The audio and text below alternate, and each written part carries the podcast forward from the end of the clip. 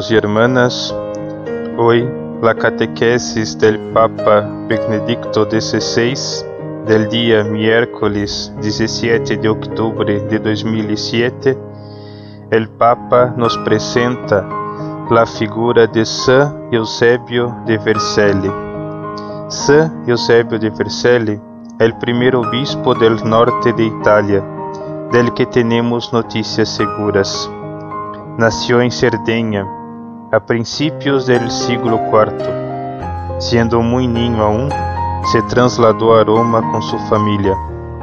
Mais tarde foi instituído lector.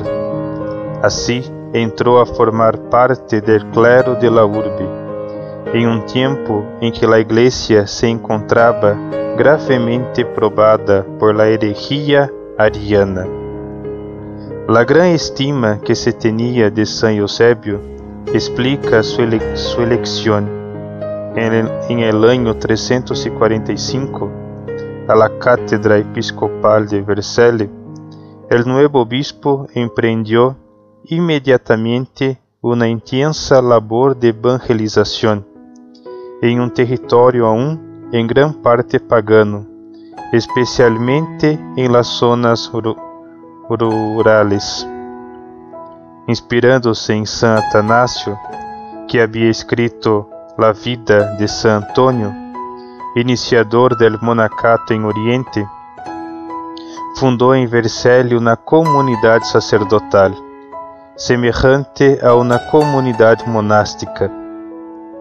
Este cenóbio dio al clero del norte de Italia um sello significativo de santidade apostólica e suscitou figuras de obispos importantes, como Limênio e Honorato, sucessores de Eusébio em Vercelli, Gaudêncio em Novara, Máximo em Turim, todos venerados por la Igreja como santos. Solidamente formado em la fé nicena, San Eusébio defendió com todas suas forças la plena divinidade de Jesucristo, definido por el credo de Nicea de la misma naturaleza del Padre.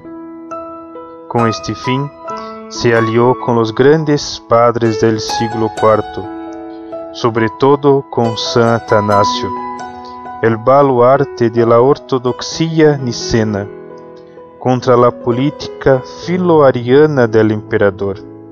Al emperador la fe ariana, por ser más sencilla, le parecía políticamente más útil como ideología del imperio. Para él no contaba la verdad, sino la conveniencia política. Quería utilizar la religión como vínculo de unidade del imperio. Pero estos grandes padres se opusieron, defendiendo la verdad contra la dominación de la política. Por este motivo, San Eusébio foi condenado al destierro, como tantos outros obispos del Oriente e de Occidente, como el mismo San Atanasio, como San Hilário, del que hablamos em la última catequesis. San Eusébio escreveu na página estupenda de sua vida.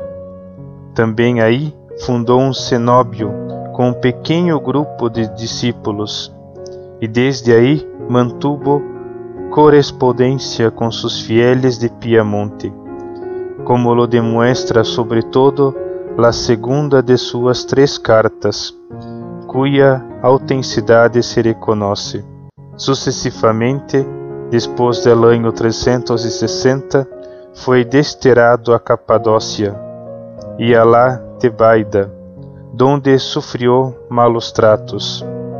Em el ano 361, muerto Constâncio II, le sucedió el emperador Juliano, llamado el Apóstata, el que no les interesaba el cristianismo como religión del imperio, sino que quería restaurar el paganismo. Puso fin el destierro de estos obispos, e assim também San Eusébio pudo volver a tomar posesión de su sede.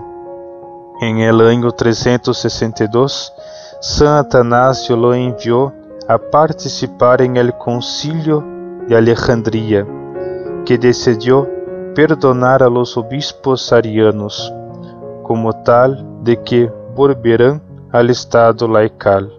San Eusébio pudo ejercer aún durante cerca de 10 años, hasta su muerte, el ministerio episcopal, manteniendo con su ciudad una relación ejemplar que inspiró el servicio pastoral de otros obispos del norte de Italia, de los que hablaremos en las próximas catequesis, como San Ambrosio de Milán, La relación entre el obispo de Vercelli y su ciudad se atestigua sobre todo en dos testimonios epistolares. El primero se encuentra en la carta ya citada, que San Eusebio escribió desde el destierro de Sistópolis a los amadísimos hermanos y a los presbíteros tan añorados assim como a los santos pueblos de Vercelli. Estas palavras iniciais que indicam os sentimentos del buen pastor com respeito a su grey encontram amplia confirmação. Al final de la carta, em los saludos afectuosíssimos del Padre a todos e cada uno de sus hijos de Vercelis, com frases llenas de carinho e amor.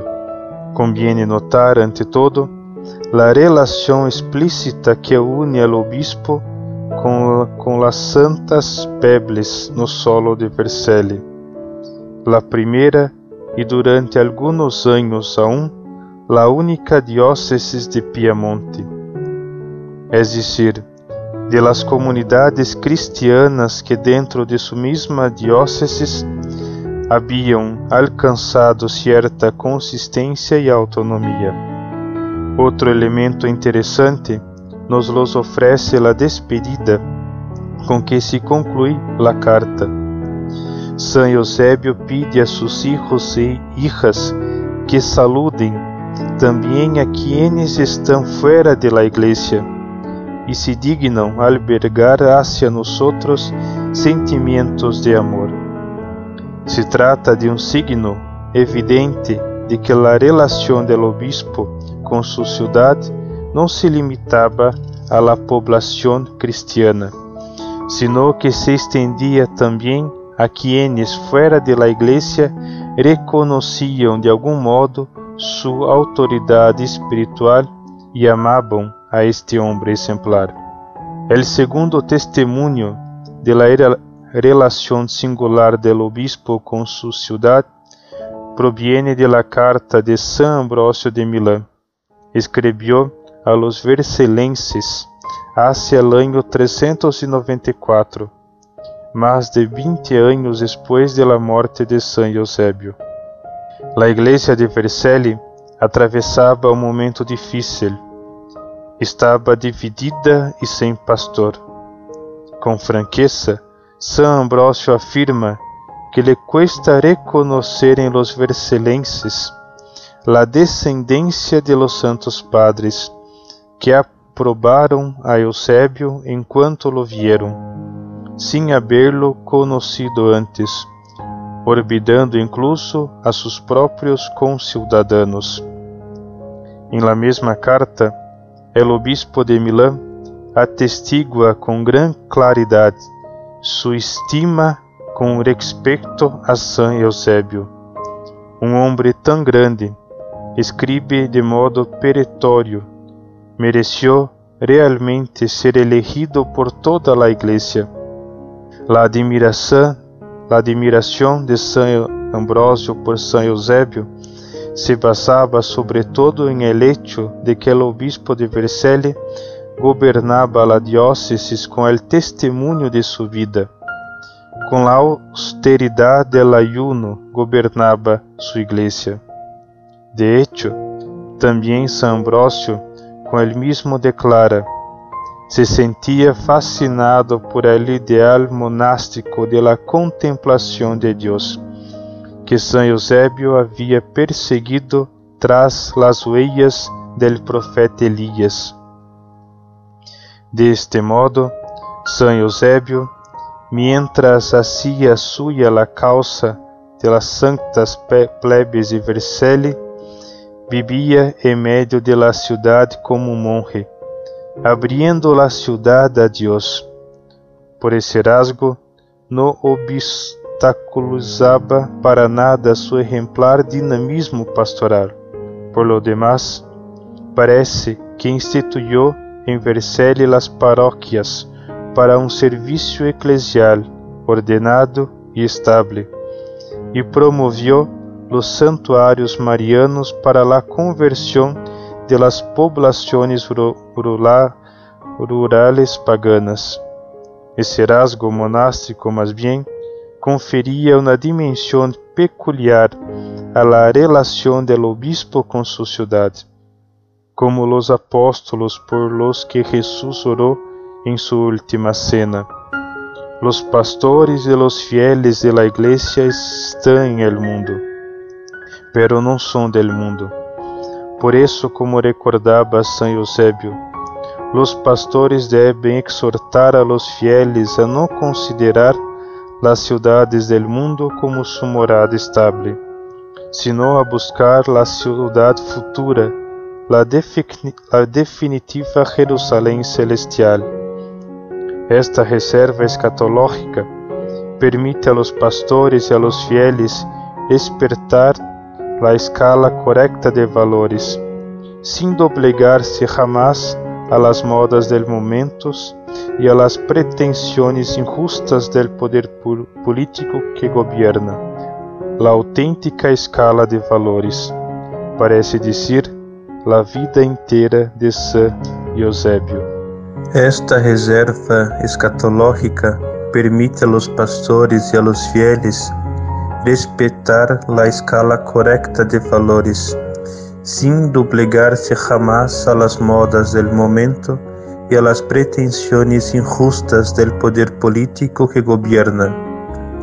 La auténtica escala de valores parece decir la vida entera de San Eusebio não viene de los imperadores de ayer y de hoy, sino de Jesucristo, el hombre perfecto, igual al Padre en la divinidad, pero hombre como nosotros. Refiriendo-se a esta escala de valores, San Eusébio não se cansa de recomendar encarecidamente a seus fieles que conserve com gran esmero la fé, mantenham la concórdia e sejam assíduos em la oração. Queridos amigos, também eu vos recomendo de todo o coração estes valores perenes, a la vez que los saludo e os bendigo com as mesmas palavras com que el santo obispo Eusébio concluía su segunda carta. Me dirijo a todos vosotros, queridos hermanos y hermanas, hijos y hijas, fieles de uno y otro sexo y de todas las edades, para que transmitáis nuestro saludo también a quienes están fuera de la iglesia y se dignan albergar hacia nosotros sentimientos de amor.